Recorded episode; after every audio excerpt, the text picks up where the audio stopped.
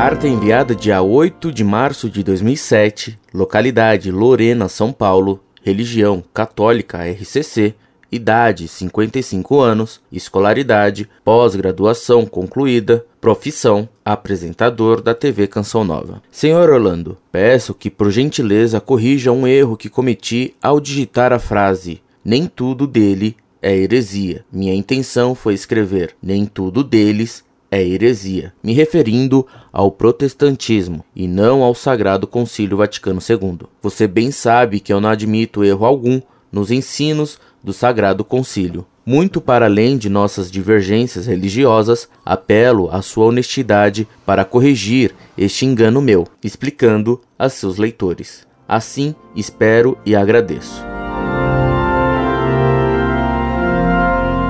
Muito prezado professor Felipe de Aquino, salve Maria.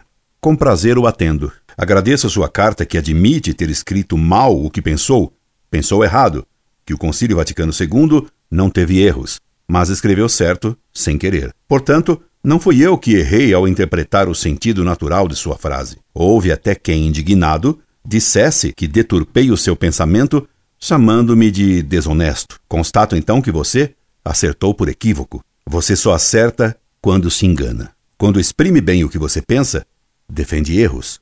Que azar o seu. É o resultado do dom de línguas. Confunde o pensamento.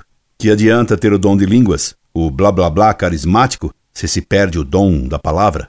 Fica então patente que, além de pensar errado, você escreve mal o que pensa. Pêsames. Rezo para que você melhore de doutrina e de redação. E que Deus nos una, afinal, na defesa da fé inteira, sem carismatismos protestantoides. Incorde Jesus Semper, Orlando Fedeli.